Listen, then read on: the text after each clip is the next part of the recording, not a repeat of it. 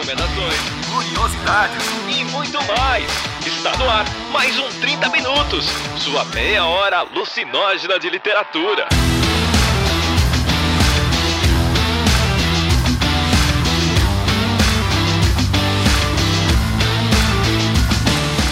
Está começando mais um 30 Minutos, a sua meia hora alucinógena de literatura. Eu sou o Arthur Marqueto e estou aqui com Cecília Garcia Marcon para a gente debater os livros numa categoria que ela tão belamente descreveu como livros supostamente divertidos que eu nunca mais vou ler. Isso foi, olha, gente, eu, a gente cria categorias, né? Às vezes elas são elegantes e citam David Foster Wallace, como é o caso desse.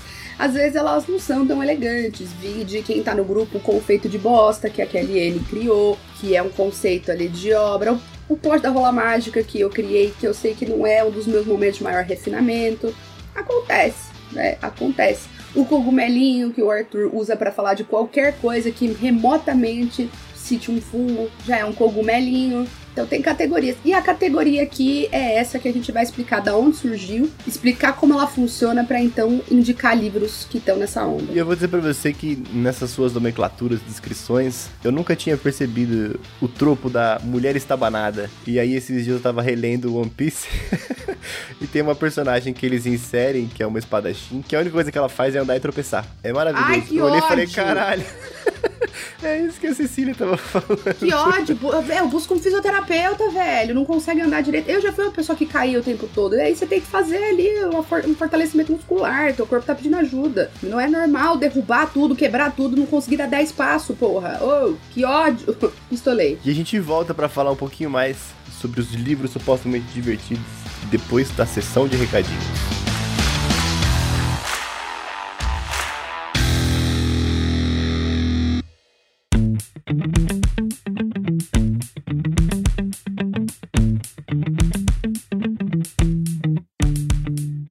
Do mês está chegando, estamos hoje no dia 28, logo logo está aí. E você sabe, se o mês está acabando, o primeiro sábado do mês seguinte é o dia da live. Convidamos você a participar com a gente da Clube de Leitura de Julho, o livro Viúva de Ferro, de Jiran Jaisal. Um livro bastante interessante. É, é uma forma de descrever, né? O livro é dizer que ele é interessante. Interessante é uma palavra que não significa nada. Pra mim, o livro é bastante divertido, bastante bom. E pra Cecília, é um livro supostamente divertido. que ela nunca mais vai ler. Nunca mais vou ler. Em- embora tenha sido trazida pra um esquema de pirâmide, porque essa porra tem continuação que nem saiu ainda. E eu vou botar o Arthur pra fazer resumo pra mim. E ela se engajou e ela quer ler. Essa foi a parte mais interessante. Ela leu e falou: Eu quero saber não o que quero acontece. ler a segunda parte. Eu quero saber o que acontece. Eu quero saber o que acontece, eu não quero ler. São coisas muito diferentes. Vai ter que pedir pro chat GPT te contar. Mas Alguém. É, tu, por mim tudo bem. o Viúva de Ferro é uma mistura ali de ficção científica, fantasia e elementos de história chinesa. Ela se passa o livro em Huaxia, que eu descobri há pouquíssimo tempo, que é um conceito filosófico chinês. E vocês vão descobrir o que, que é isso na live da, do começo do mês. Conta a história de uma piloto concubina, que são, pilo, são mulheres que são conectadas a pilotos homens, como umas pilhas, umas baterias de umas máquinas de guerra gigante que protegem a humanidade de alienígenas. São ETs gigantes que viram também esses próprios robôs, é uma coisa muito louca ali. Mas a protagonista é a Wu Zetian, que é uma jovem de 18 anos que entra aí nesse esquema de piloto concubina e descobre que o buraco é mais embaixo. Que favorece uma classe de pessoas muito específicas, que são os homens guerreiros militares ali que lutam, geralmente de famílias mais ricas. E ela tá ali pra fazer apenas uma coisa, que é se vingar pela morte da irmã, que também foi uma irmã concubina, foi uma piloto concubina. E o interessante é que essa Wu Zetian é baseada, não é muito inspirado, não é exatamente uma, um- uma alegoria, um facsímile, mas Wu Zetian foi uma personagem histórica que foi a única mulher que assumiu o título de imperador na China. É, para quem apoia a, a partir de 20 reais, tem alguns linkzinhos explicando também sobre esse momento histórico, sobre essa personalidade. E é uma leitura bastante interessante. Depois que a Cecília superou o prólogo, ela gostou do livro, gente. Não cai Ah, nessa. gente, eu vou contar quais foram as minhas estratégias de leitura. mas o prólogo eu me senti pessoalmente agredida e o Arthur vai pagar por isso, porque agora eu sou uma mulher que lê histórias de vingança e ninguém me tortura sem simplesmente ganhar uma é, batida de beisebol na cabeça. Viu, Arthur? Olha para trás. Já parou pra pensar? Olha para trás. Fala. Se a live não for derrubada pelos nossos advogados, espero vocês lá no sábado à noite. Conhecido também como dia 5, tá, pessoal? 5 do 8, a partir das 7 e pouquinho a gente coloca os links nas nossas redes, então, é, Instagram, grupos e tal. Você também pode buscar a gente no YouTube, porque aí você vai receber o sinalzinho lá. E aí a gente participa todo mundo. Ah, mas eu não li. Vem pra farra. É como se a gente pudesse se encontrar no bar um pouquinho. É legal também. É isso, a gente comenta tudo que tem lá. Muito bem, vamos pro episódio.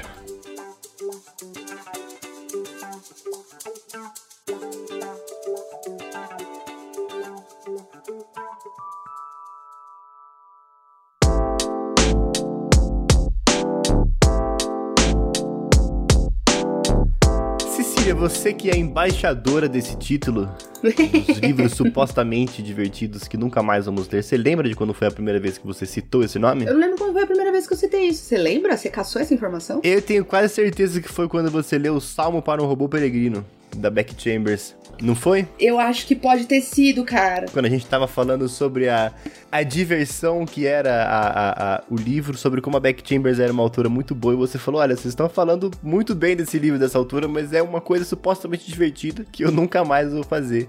Ah, a gente tava discutindo. Não, foi antes. Foi a gente tava discutindo o Merece o Prêmio e vocês estavam propondo um milhão de coisas horrorosas. Eu falei, não, primeiro vamos organizar isso, porque, né? Calma. E aí eu falei, porque, beleza, Back Chamber, vocês estão empolgadíssimos, mas é uma coisa supostamente divertida que eu nunca mais vou fazer. E eu tava fazendo uma referência. Nossa, boa lembrança, Arthur. Ai, memória de jovem é outra coisa, né? jovem. Tô aqui embolando as palavras para gravar um recadinho. Acontece. É, esse conceito, né, de uma coisa supostamente divertida que eu nunca mais vou fazer foi é, celebrado, criado, cunhado é, pelo David Foster Wallace, né? O David Foster Wallace, que é bastante conhecido é, por ter escrito um dos maiores calhamaços contemporâneos, que é o Graça Infinita. Sim, Marília, um dia eu vou ler o Graça Infinita. Ah, gente, assim, ó, a Jane Austen da minha irmã é o David Foster Wallace, entendeu? Então, ela já leu Graça Infinita mais de uma vez, ela é alucinada nesse livro, ela ama o David Foster Wallace, ela arranja brigas na internet por causa do David Foster Wallace, enfim, acontece. Mas, e ele é muito conhecido pela obra de ficção, ele também tem o Breves Entrevistas com Homens Hediondos, que é um livro do qual o Vilto gosta bastante. E, a, e, ele tem os, os, ensaios. E eu acho, pessoalmente, né? Eu li, eu não li o Graça Infinita, mas o, do que eu li até hoje do Foster Wallace, eu acho que eu gosto mais da obra dele de não ficção do que da de ficção. Porque eu acho que os ensaios são realmente. Não é porque a obra de ficção é ruim, é aquilo que a gente conversou uma vez, é, eu e você, Arthur, a gente tava falando, ah, do Amor e Outros Demônios, é um livro ruim? Não, mas é que o sarrafo do cara é muito alto, né? O sarrafo do Gabriel Garcia Marques é muito alto. Então, a obra de ficção do Foster Wallace é ruim? Não posso dizer isso nem porque eu li tudo, mas é porque o sarrafo do cara é muito alto, entendeu? Então acho que a, a, obra de não ficção é melhor. Acho que ele tem uma habilidade de construção dessa lógica, de explicação de um raciocínio, de uma, uma conclusão que é absolutamente impecável. E eles, um dos ensaios que tem, né, ali no, no livro dele, que tem um nome muito engraçado, né, Arthur, que é o... É o nome que dá título à coletânea, que é o Ficando Longe do Fato de Já Estar Meio que Longe de Tudo. Ficando Longe, olha esse título, Ficando Longe do Fato de Já Estar Meio Longe de Tudo. É, tem, é uma antologia aí, né, de, de textos de não ficção, e um desses textos tem esse nome, né? Uma coisa supostamente divertida que eu nunca mais vou fazer, em que ele conta uma experiência que ele viveu num cruzeiro.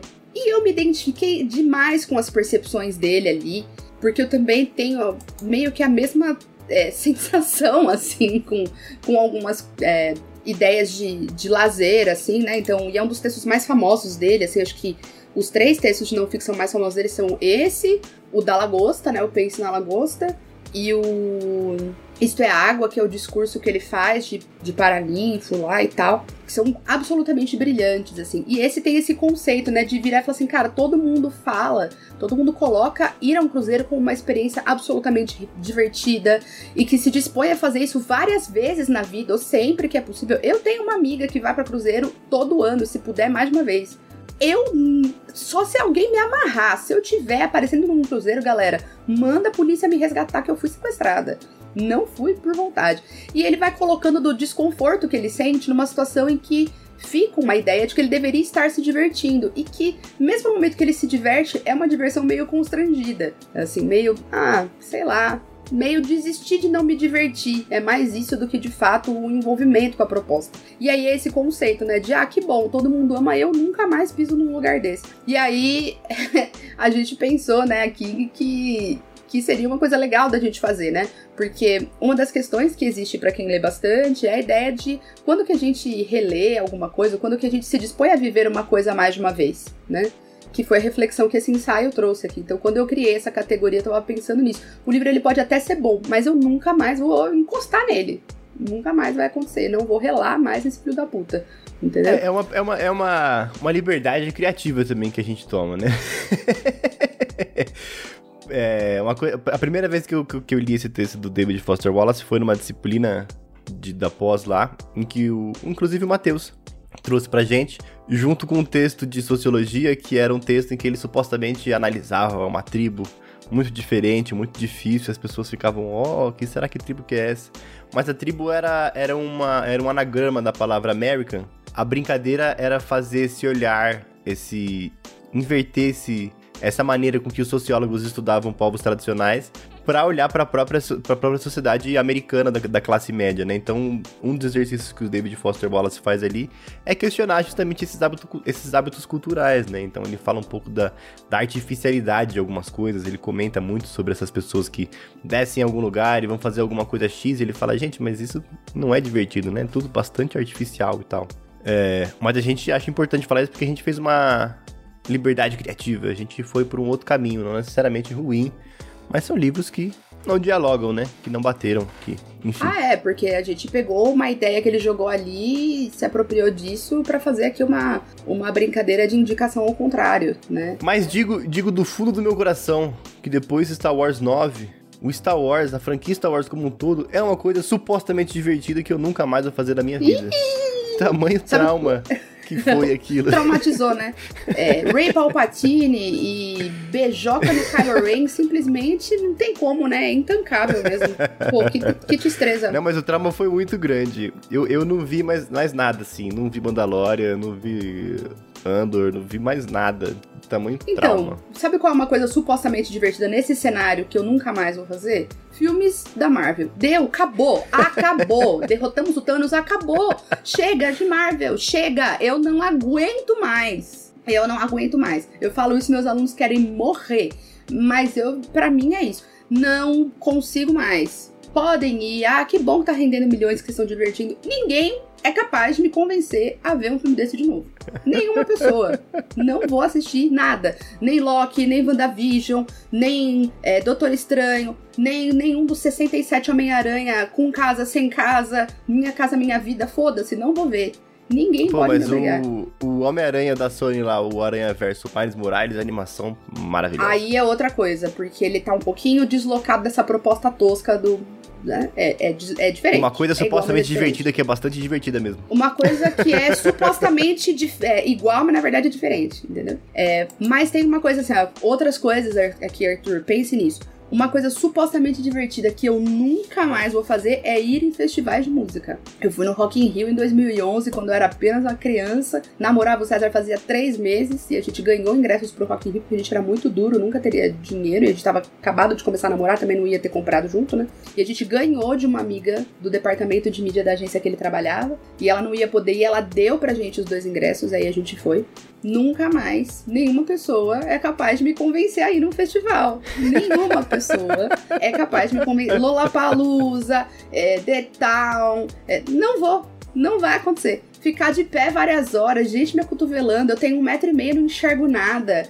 É, 10 reais um copinho d'água, tô fora. Não vai acontecer, não vou, não vou. Simples. Show pra mim, eu tenho que ter lugar pra sentar. É arquibancada, um banquinho. Eu sou uma senhora. A Mara foi esses dias no Turá, queria ganhar o brinde do Chapeuzinho. Como punição, ela tinha que ganhar uma. Como punição?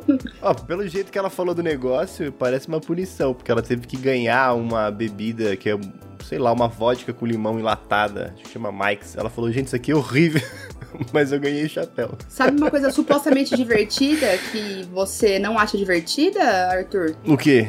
Brindes. Brindes. eu não vou falar nada sobre isso. Brindes são uma coisa supostamente divertida que eu não quero mais. Tem muito brinde que não é brinde de verdade. Tem muito brinde que é um papelada que chega na minha casa e eu falo, o que, que eu vou fazer com isso? Nada. Não vou fazer absolutamente nada com isso. Ih, tá bravo. Tá bravo, tá bravo. Transtornou, transtornou. Eu fico. Sabe por quê? Eu- Eu vou contar pra você um caos. Uma vez. A tava... gente tem aqui o nosso minuto do Reels. Vamos lá, Arthur. Conte a sua história pra preparar no Instagram. Por que, que você não gosta de brinde? Não é, eu vou dizer pra você, o brinde é a, a, a terceirização de jogar no lixo. Uma vez eu tava na, na, na cantina com duas amigas minhas.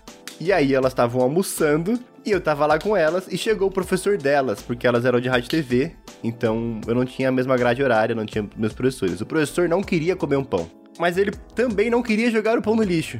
E aí ele olhou pra elas e falou: "Jogar comida fora é pecado, hein? Toma aqui o meu pão." E foi embora. Puta, que relaxo, velho. Ninguém ia comer aquele pão. Elas já estavam comendo. Ninguém quer aquele pão. E aí ele deixou, eles terceirizaram esse tipo de serviço. Agora você vai, por exemplo, você recebe o seu livrinho. E aí o brinde não é um brinde de verdade, como as velas cheirosas que você ganhou no kit que você comprou. É um monte de panfleto, de papelada, de propaganda, um monte de coisa que tava parada lá dentro do, da- do galpão, que eles não querem jogar fora porque eles compraram, porque eles gastaram pra fazer isso. Aí eles botam numa caixa, chega na sua casa, você abre aquela papelada e você faz o quê? Joga fora. Porque não tem o que fazer com aquilo.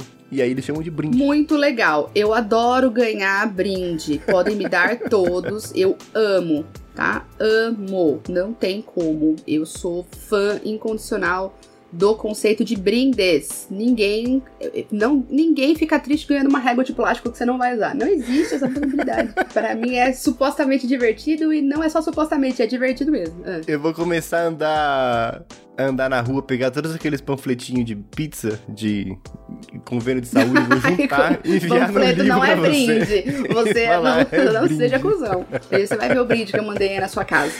Mas vamos começar aqui agora a falar sobre o nosso...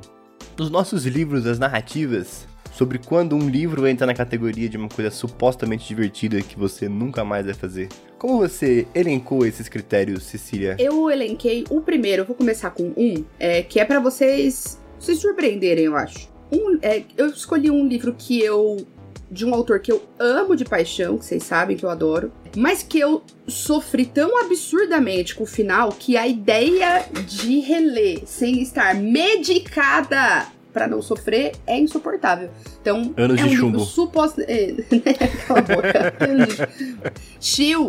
Não, estou falando de Adeus às Armas, de Ernest Hemingway. Por que eu estou dizendo isso do Hemingway? O livro é bom, o livro é maravilhoso, mas eu recomendo estar com antidepressivo em dia. Sabe o que é mais cruel? O livro ele vai indo bem até as três últimas páginas. Então você acha que você tá dentro de uma história de esperança, vem as três últimas páginas, a- dá 60 desgraças seguidas e o livro acaba. Aí você fala, caralho, meu irmão, Hemingway, o que rolou aqui? O que... Gente, eu chorei, fiquei arrasada. Esse livro ficou muito famoso no Silver Linings Playbook. Como é que é o nome desse, livro, desse filme em português? O do Bradley Cooper que ele dança? É o... Lado Bom da Vida. O Lado Bom da Vida, que é o livro que ele jogou. Ele joga. Ele tá lendo os livros que a ex-mulher dá na aula. E ele tá, lê esse livro, ele fica puto no meio da madrugada, remessa o livro pela janela e vai acordar os pais pra falar: Não, que merda, como assim? Como que acontece isso no final do livro? E aí os pais falam assim, né? Pô, você tá acordando a gente de madrugada pra falar, né, que tá puto. Ele, eu não vou me desculpar. O Hemingway que tem que vir aqui se desculpar. Eu não vou, eu não vou me desculpar. E esse livro, então, ele é uma leitura supostamente divertida que eu nunca mais vou chegar perto, porque o nível de sofrimento foi absurdo. Eu não tenho condições de reler três últimas páginas que envolvem morte de mãe, bebê e um viúvo é, em luto de filho andando sozinho na chuva. Não tem como! Que isso? Que barbaridade! Não dá.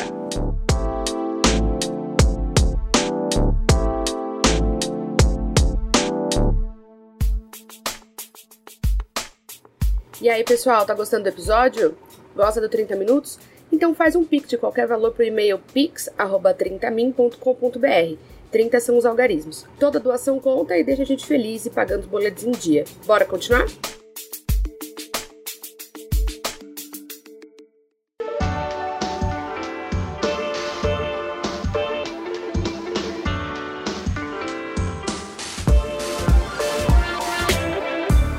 Nada do Hemingway, sabia? Fica aí. a- Nossa, gente, desculpa, eu tô fechando a chamada. Você não leu nem o, nem o Velho Mar, Arthur? Que isso? Quem, como que pôde? Eu vi aquela adaptação maravilhosa só.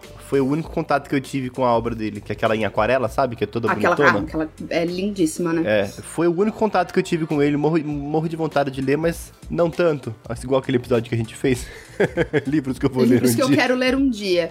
Eu morro de vontade de ler, mas não morro tanto de vontade. Mas tenho, tenho essa curiosidade. Ó, a primeira coisa que surgiu quando eu pensei num livro supostamente divertido, que eu nunca mais vou ler, não foi nem um livro, foi um autor. E eu vou, vou explicar. Eu gosto muito do Stephen King. E ele foi importantíssimo.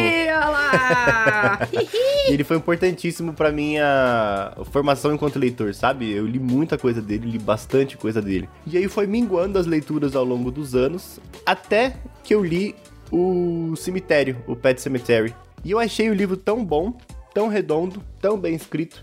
Achei um final maravilhoso, sensacional. Falei, isso aqui pra mim, quando eu li o Stephen King, era isso aqui que eu tava procurando, ó. Já achei.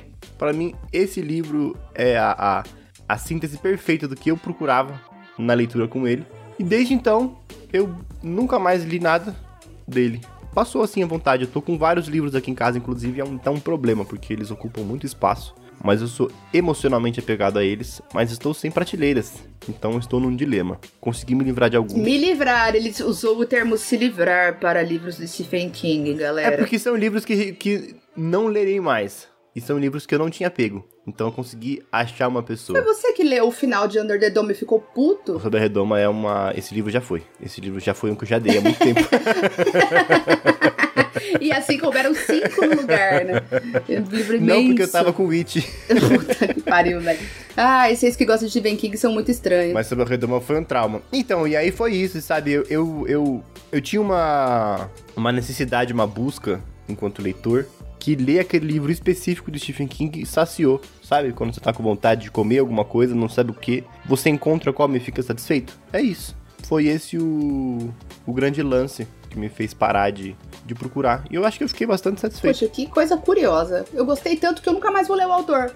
Arthur, você é uma pessoa complexa. Tem outros problemas, por exemplo, sobre a Redoma. O Stephen King é conhecido por várias coisas, mas por ter bons finais, não é uma delas. Alguns livros ele tem outras intenções, outros É, caminhos. vira- no, no, no segundo It, agora saiu até essa piadinha, né? Quando saiu o It Parte 2 do filme, que tem o Stephen King e tem o. Como fazendo um, um cameo, e tem o, o personagem que é o escritor, que é o James McAvoy, lindo. James McAvoy. O que, que aconteceu? Por que você não veio me buscar ainda? E aí o James. Todo mundo usou o James McAvoy falando que o final dos, dos filmes dele são uma bosta. A brincadeira com, com o personagem do escritor do King, inclusive, parece um pouquinho de brincadeira com ele mesmo no próprio livro. Mas eu gosto do final do, do It. Gosto do final do Torre Negra que o pessoal não curte. Mas tem alguns que são muito esquisitos, assim. Muito tortos. E eu acho que o Cemitério Maldito foi tão perfeito, tão bem executado. Que tá bom pra mim. Não pretendo ler nada tão cedo. Olha que bom. Tem alguma coisa nesse sentido pra você, Cecília? Tem algum assim que você falou? Gostei tanto que tô bem. Vou ter que olhar aqui pra pensar. Eu tenho, acho, tem uma coisa assim, né? Eu gosto muito do Museu da Inocência, do Orhan Pamuk. Eu gosto muito, muito desse livro. Mas eu nunca mais li nada dele e eu acho que pode ter um pouco dessa sensação. Eu só tenho medo de ler uma coisa dele que eu não gosto e ficar é, chateated, sabe? Tipo, puta, velho. Porque eu gosto muito do Museu da Inocência. É um calhamaço, um livro grande e é uma história de amor também, mas é, da Turquia, é tudo muito bonita de ler. Tem o, o meu início favorito da literatura, que é maravilhoso, muito bonito. Então eu tenho um- uma memória afetiva tão positiva que eu prefiro não encostar mais. Eu acho que talvez tenha sido. Esse, provavelmente foi esse o motivo pelo qual eu, eu nunca mais encostei em algo do Pamuk, pode ser. Estamos aqui em terapia literária, galera. Descobrimos. Mas logo, logo, logo, logo vai chegar um aí pra você. Fiquei sabendo Os aí. patrão vão mandar? É. Chegou já. Você vai. Chegou? A mulher, a mulher ruiva. Tá aqui em cima. Esse é outro que eu tinha. Que eu agora já não tenho mais, mas eu tive muita vontade de ler aquele vermelho. Uhum. É, ele é muito bom. Cara, ele é muito bom, tipo. Porque, assim, eu tenho certeza que qualquer coisa que vier de um cara que escreveu Museu da Inofensa não vai ser ruim. Mas. É, o sarrafo ficou alto demais, entendeu? então eu acho que eu comecei, talvez, muito lá em cima. Então, pra, se for subir esse sarrafo, vai ficar uma coisa insuportável. entendeu? Sei lá. Então eu tenho um pouco isso, assim. É, talvez o Pamuk seja esse. ocupe esse lugar aí na minha, na minha reflexão. Agora, uma coisa supostamente divertida, que eu nunca mais vou ler, são algumas das indicações do menino Arthur. Duas específicas. Uma que você já tão careca de saber que é Viúva de Ferro, porque ele falou muito empolgado disso. E aí, Viúva de Ferro, quando eu ouvi o nome que a gente colocou no, aqui na, na lista do ano do, desse ano, né? Tipo, ah, ano que vem vai ter, me parecia uma coisa, sei lá, me passou batido quando eu fui, porque eu aproveitei, eu sempre aproveito o fim do ano, as promoções, para comprar o máximo de livro do clube que der, né? Quando eu vi a capa, eu falei, o Arthur, tá, nossa, ele me paga, velho, eu vou matar ele, acabou. Ele não é uma criança que não vai chegar à vida adulta. Está acabado. Fiquei puta. E ele tava, nossa, vai ser muito legal. E aí várias pessoas, nossa, vai ser muito legal. E aí eu li aquele prólogo, a gente vai falar mais disso no clube, mas eu não, não vou ler. Não vou ler. Eu, eu quero muito saber o que acontece, mas eu não vou ler o segundo livro. Não vai acontecer. Eu tenho muita dificuldade. O, o outro é o da. O outro é o Nós Somos a Cidade, né? Da Jameson níveis de abstração que eu não tenho, né? Eu reconheço isso como uma limitação minha. Tem hora que eu simplesmente, como que você lê isso? Eu desencano de entender. Mano, foda-se. É, tá, beleza. Duas cidades estão tretando, foda-se, entendeu? Eu não vou ficar apunhetando uma, uma compreensão disso, porque senão eu vou ficar aqui o resto do dia. Então, eu tenho muita dificuldade de entrar no hype das histórias de fantasia, sci-fi. Eu não consigo, porque eu realmente, a hora que começa, não, porque o robô e a estrela, e aí veio um, um búfalo que tinha oito patas, e falei, caralho, que merda. Eu não, não consigo, velho. Eu fico. Eu fico brochadona. Então, são coisas supostamente divertidas. Que eu vou fazer toda vez que eu estiver aqui no podcast. Mas nunca mais de novo, entendeu? É uma vez só. Eu gostei que você citou esses dois, porque você revelou o lado latino da Sicília, porque você considerou a releitura do Alvorada e Almagesta, o grande livro de Suruba de Sóis. Eu achei, ali eu achei a proposta filosófica melhor. É bom, né? É legal. Eu achei isso, e ele é compacto também, então não me tomou tanto tempo.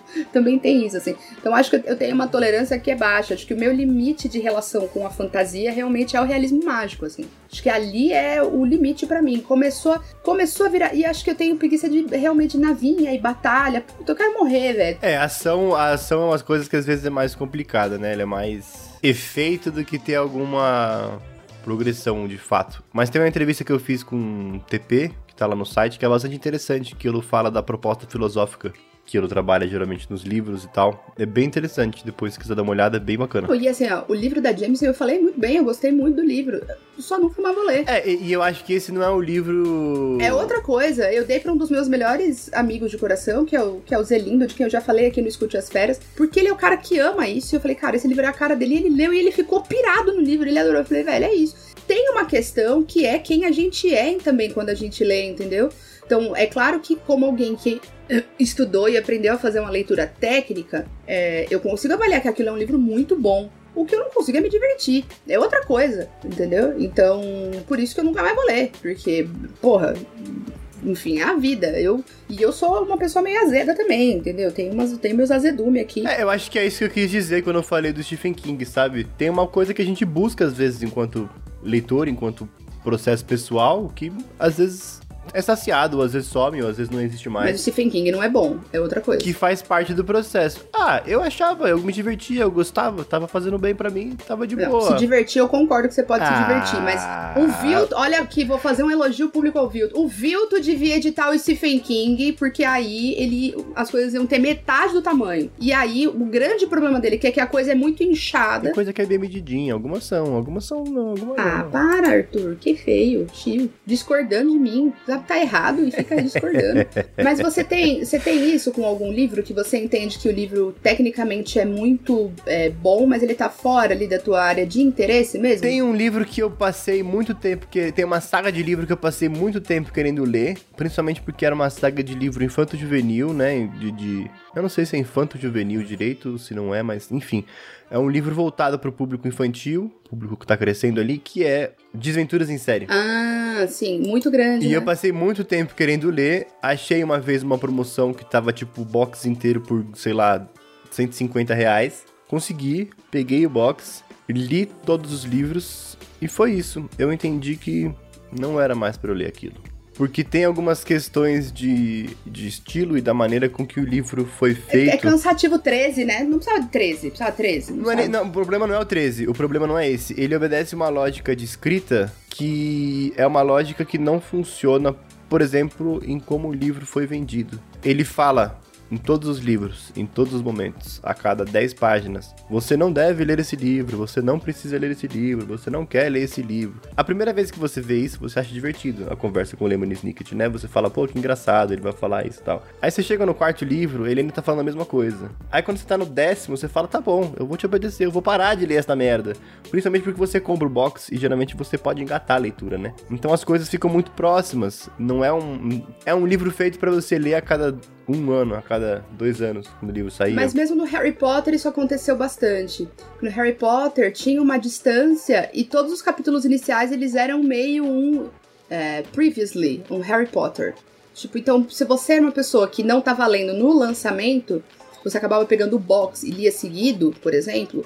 Ou no meu caso, eu, eu nunca. Eu fui ter os Harry Potter adulta já. Porque eu não tinha grana pra comprar na época e eu comprei faz uns 15 anos uma, uma edição da Submarino, assim, tipo, uma promoção que era mais simplesinha. Muito assim. bom essas promoções, né? Edição, aquela edição econômica 10 conto. Maravilha. Isso, é, exatamente, que era mais pra eu ter todos mesmo, mas eu não tenho a- a- as capas originais de lançamento, nada, assim, nunca tive e não tem. E agora que, que, que essa escrota aí que eu não vou comprar mesmo. Capaz. É, já viu que já ganhou de dinheiro pra mim o que ela tinha que ganhar e agora acabou. E pra quem ela deu essa aposta desse dinheiro que ela ganhou também, né?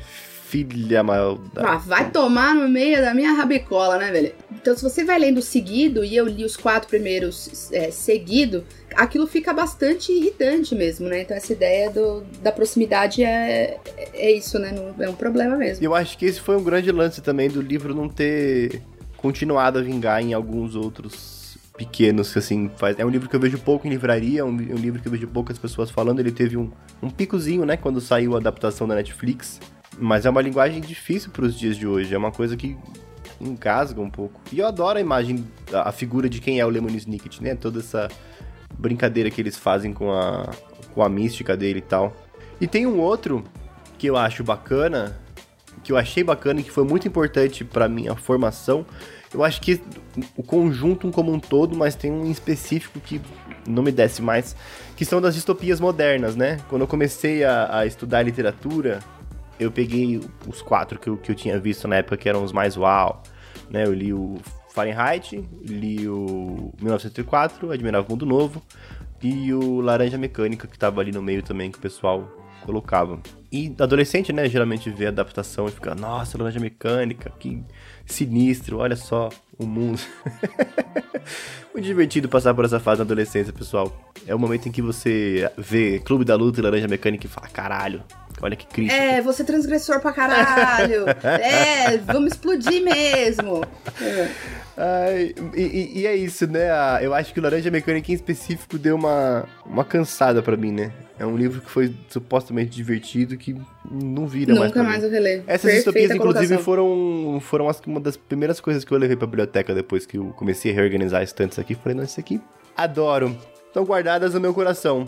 Mas vão fazer a felicidade de outra pessoa agora. É, as distopias, elas, porque acho que vai ficando datado, né? E como isso vai sendo apropriado pelos grupos políticos também é coisa complicada. Por exemplo, é, 1984 passa muito por isso, né? Porque você quer deixar qualquer comunista, comunista mesmo, Gaio Fatos, etc., puto, é falar que você gosta de 1984. Porque eu acho que existe uma. É, porque eu acho que existe uma leitura equivocada de como tratar a obra literária. Eu acho que eles tratam a obra literária como historiadores que são. E aí você percebe que tem essa questão, né? De você ser um leitor muito bom, que compreende muitas coisas, mas que tem uma formação específica mesmo, né? Vocês sabem que eu adoro o Gaio Fato, né? A gente trouxe ele aqui pra gravar com a gente. Foi um dos melhores episódios que a gente fez junto, né? Eu e o Arthur conversou, a gente gostou muito de gravar com ele. Eu gosto muito do Gaio Fato, uso o Gaio Fato em sala de aula, mas eu acho uma análise equivocada dele do Ian, por exemplo. Ah, não pode passar, tem que passar distopia como isso. Eu discordo. Já trabalhei muito em sala de aula, eu coloco o Orwell como ele foi, como um cara anticomunista, como um cara que comprou a ideia do totalitarismo, que comprou ideias com as quais eu não concordo.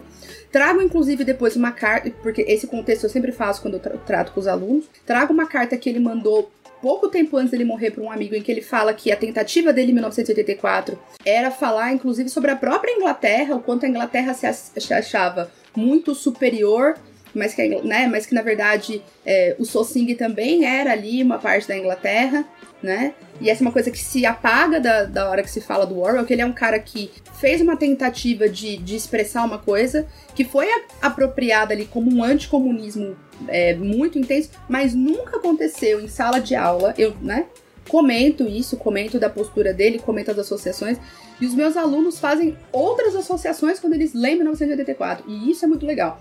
Então, tipo, ah, na época que tava o auge ali da Lava Jato, e eu cheguei a ler uma vez, todo mundo associava os minutos de ódio ao Jornal Nacional. Que malhava o Lula continuamente ali, né? E, e elevava o Moro. Então, existe uma simbologia ali, né, que é colocada, que a gente não pode entender como puramente política, mas ela também é, ela é simbólica e cultural e ela constrói uma, uma lógica de pensamento, né?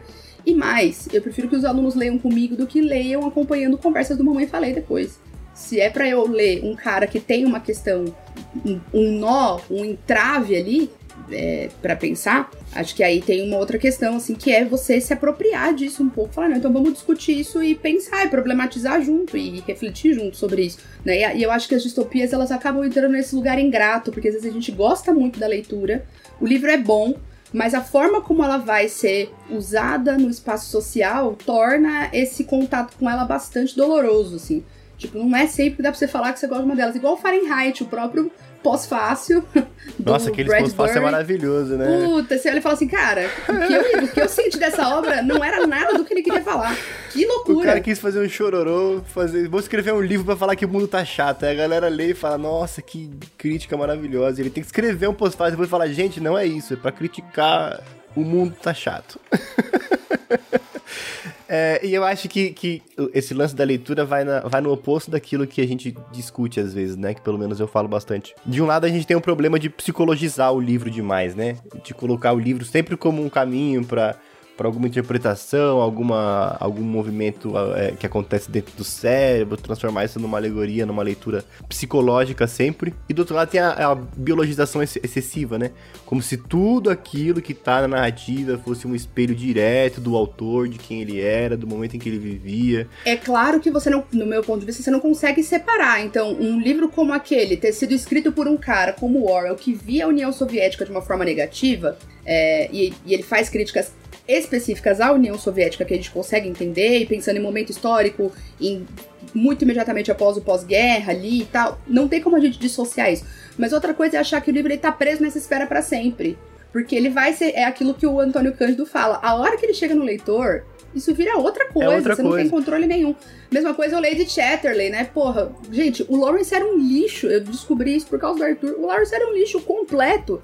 Uma pessoa horrorosa né? E a obra que ele fez é uma obra que não tem absolutamente nenhuma relação com, que, com como ele se sentia, ou como, como parte de como ele se sentia. Uma parte muito apodrecida dele não aparece ali numa obra que vai falar sobre o afeto como algo é, subversivo. Então, tem isso, assim, a gente não, não dá, dá, de novo a discussão, dá para separar? Para mim, nunca dá. E se o cara é um filho da puta completo, o que a gente pode fazer é não ficar batendo palma e dando audiência em público, tá ligado? Tipo, por isso que eu não falo do peruano aqui, não vou ler, não quero ler, foda-se, entendeu? Já li, é, o cara é bom mesmo, ótimo, que bom para ele, foda-se, entendeu? As coisas se interferem, mas elas não são determinantes, né? Elas não são determinantes, elas interferem. É o lance do cronotopo, né? Que tem uma coisa que acontece num espaço específico, num tempo específico, num lugar específico, num contexto específico, e tudo isso enriquece a leitura, mas ela não determina a leitura, né? A literatura sempre mais ampla, mais plural. Tem, aí, pegando essa, essa onda, eu quero estar outro, últimos dois aqui. Um, supostamente divertido, mas deveria ter sabido a hora de parar, por isso nunca mais vou reler. Tenho que falar aqui do conjunto de O Silêncio dos Inocentes. Thomas Harris devia ter parado ali, assim como o filme. O Silêncio dos Inocentes tava, tava ótimo já tinha problema suficiente ali. O livro já tinha. A gente sabe, né, das questões da representação das, das pessoas trans, que é, é grave mesmo. Mas ali, assim, aí piora bem nos outros livros, tá, pessoal? Vai, assim, é dali para baixo, tá? Piora bem. Porque aí não vai. Fala assim, ah, ofendi uma minoria. O que eu vou fazer? Ah, eu vou criar semi-incesto, eu vou. Cara, simplesmente na, na, saga dos quatro livros, a Clarice Starling e o Hannibal Lecter terminam juntos como um casal. Velho, é uma das coisas mais bizarras do planeta Terra. Então aí nunca mais. Ele baixou um bingo então, né? Ele falou: bom, já comecei essa brincadeira, vou fazer um bingo. Convenção de Genebra e pá, entendeu? Cacetou. Foi foda. Foi foda. Por isso que eu não tenho mais nenhum livro dele aqui. Falei, ah, ih, que bom. Não, vai, não preciso mais. Tô tranquilona. E a outra vem de um lugar que aí é de novo a questão do perfil, e eu vou arranjar encrenca com essa. Mas eu tava demorando, né? Que é o Morro dos Ventos Vivantes. Ih, lá no grupo, lá no grupo de apoiadores tem, tem fãs. Gente, que bom que vocês gostam. Eu não tô dizendo de novo que o livro é ruim. Ele é só uma coisa supostamente divertida que eu nunca mais vou ler. Eu li uma vez e foi suficiente. Um monte de gente absolutamente intragável. Todas as pessoas são horríveis e insuportáveis. Eu só conseguia torcer para cair uma bomba na propriedade e morrerem todos. Não vou ler de novo né? Mesma coisa quando, quando a gente for ler, eu vou falar mais disso no, no Vivo de mas Jogos Vorazes da saga. Só, desculpa, torci pra matarem a Katniss, insuportável. ah, porra, chata pra caralho, velho. Nossa, oh, que voz narrativa péssima, coitada da personagem, sabe? Ah, não dá. Enfim, então tem essa questão aí de. É, mas principalmente aqui o dos Ventos Uivantes. Primeira né? pessoa que eu vi que leu Jogos Vorazes torcendo pro sistema. Não torcer pro sistema. Não foi isso que eu falei, ô isqueirinho. Não foi isso que eu falei. Mas é mais uma das situações que fala assim: e se de repente caísse uma bomba e zerasse? Morre, todo mundo. Acabou, não tem problema. Muito difícil ter torcer por uma revolução, né? Enfim, complicado, complicado. Chata demais. Tinha pessoas mais legais, tá bom? Era isso que era o ponto. Mas voltando ao Morro dos Ventos Vivantes, gente, e, é, e tem um, um amigo meu, Gui, que é amigo do Henrico, da Isabela, que vieram aqui já também, que é o segundo ele, e ele era aqueles, né, doutor em grego, aquelas coisas, sabe? Tipo, um cara que estuda coisas, literatura level hardíssimo, assim. Não, este é o melhor livro em língua inglesa, e papapá, e assim, você está errado, mas por mim, tudo bem. Eu gosto do livro, assim, é, tecnicamente, não tem como, né? Mas, gente, para mim a leitura é arrastada, chata pra cacete. Odeio todas as pessoas que estão ali. Pai filho da puta que teve um filho fora do casamento e trouxe, fez, deixou o moleque pra se fuder a vida inteira. O bicho virou uma pessoa horrorosa, né? A, a outra lá, enfim, queria todo mundo nos pés dela. Gente, fogo nos morros, fogo no morro. Pra mim é isso, entendeu? Odeio profundamente. Supostamente divertido, nunca mais vou reler. descrição que você deu, é um livro maravilhoso. Supostamente, é isso. Pra mim ele é o grande cruzeiro. A minha sensação lendo era exatamente David Foster Wallace lá falando, nossa, que bosta, né? O que eu tô fazendo aqui? O pessoal gosta mesmo, né? Que loucura. Um dos que eu quero ler, o Franco Moretti, naquele livro lá dele, burguês, que ele vai falar do romance realista, ele vai colocar ele como pontuação do momento em que o, o capitalismo começa a jogar o, o burguês pra, pra esfera. Que ele fala, ah, agora a gente tá, tá bem, tá vivo, estamos estável, agora a gente pode queimar essa figura e foda-se. Porque a gente conseguiu se estabelecer. É, mas é isso, né? De novo, tem uma diferença bastante importante. Por isso que a gente usa o supostamente divertido, né? Não é supostamente bom, tá? Então não tô dizendo que o livro é ruim, estou dizendo apenas que eu não consigo me divertir e ter afetos positivos em relação a ele. Tipo, ai que legal, vou reler. E olha que eu sou uma pessoa que adora fazer releitura todas as pessoas ansiosas aqui online, né? Quem é ansioso e ama repetir coisas? Eu, eu, eu, né? Enfim. É verdade, gente, né? Enfim. Laudada. Sou laudada como doida. Então, é isso. Você tem algum desses, Arthur? Qual é o grande clássico que é supostamente divertido, mas você. Eu acho que tem uma, uma categoria, por exemplo. Ai, nossa, você tá todo MDBzinho, hein? Tá neutrão aqui na conversa. Não é, sabe? Porque os sertões ninguém nunca me disse que ia ser divertido. E não foi divertido mesmo.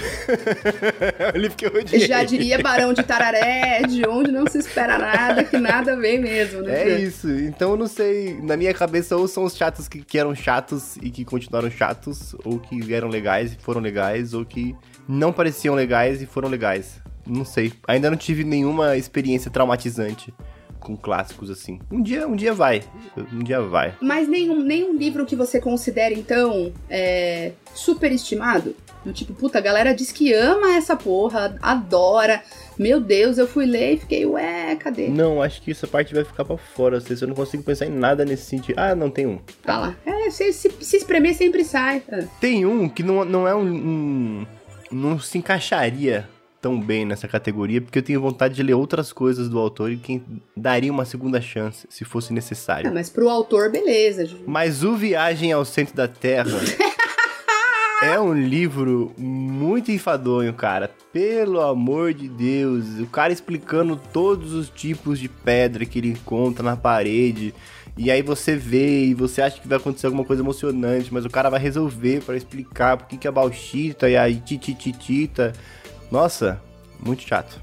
Viagem, da, da, Viagem ao Centro da Terra foi totalmente contra as minhas expectativas de livro e autor divertido que tinham passado para mim. Tá vendo só? Eu sabia que você ia encontrar. Eu quero conhecer o Verne pelo 20 mil léguas é, submarinas, porque o Viagem ao Centro da Terra foi uma grande frustração. Que tristeza. Que tristeza. Acho que é o, o, o, o que mais entra na minha cabeça, assim. Agora, por exemplo, o, o o Eu Robô do Asimov. Eu vejo, eu vejo as coisas do Asimov hoje em dia e todo mundo sabe que ele era uma pessoa completamente terrível, uma pessoa a ser evitada. Ah, é? Eu não sabia, porque o Asimov tá na categoria coisas supostamente divertidas que eu nunca vou ler. Não quero encostar, não gosto, cara. E aí eu li o Eu Robô e tava esperando. E tava esperando o esquema é, Silêncio dos Inocentes, ele com o bingo de, da Convenção de Genebra e todos os direitos humanos que ele poderia frustrar, e é, não, é, não é chato, não é ruim. É bem divertido a ficção dele. É ele que era uma pessoa ruim. Então foi, foi o oposto, por exemplo. E eu só li o Eu Robô, né? Não li a Fundação, não li os outros. Então é uma, é uma definição bem específica do que era. Eu não sabia que o Asimov era um grande filho da puta. É, ele, era, ele assediava a pessoa, ele era um escroto. É ele mesmo? Era um escroto, é. Ele era abusador eu não sabia, e tal. Não. Pô, é. que legal, hein? Parabéns, Asimov. Que bacana. Mais um motivo pra eu não ler. Tá ótimo. É isso. Tem robô e é escrito por um babaca. É isso. Tem, não. Tem robô pra mim já é. Né? Mas é um robô trabalhador, é um robô proletário, Cecília. É o robô que você gosta. É o robô. Que bom pra ele. Gente, divirtam-se. Por mim, tudo bem. Divirtam-se. Eu sou muito pró-liberdade, essas coisas. Fiquem livres. Só não enche meu saco que eu não vou ler.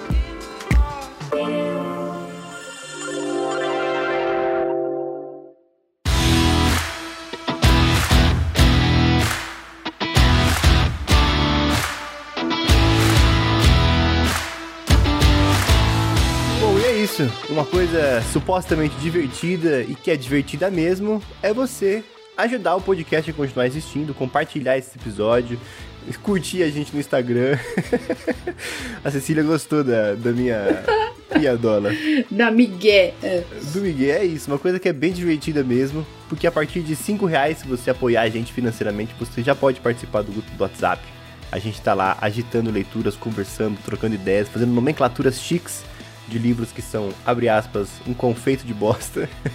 A partir de 10 reais você já participa do grupo fechado no Telegram, que tem todos os materiais de apoio para o clube de leitura e todo o material exclusivo já feito antes, durante toda a existência desse podcast, desses quase 10 anos de podcast. A partir de 20 reais você participa dos roteiros e a partir de 40 você participa do Projeto Furafila, que é uma votação semestral para a gente adiantar alguma pauta na lista de gravações e a do segundo semestre já vem aí.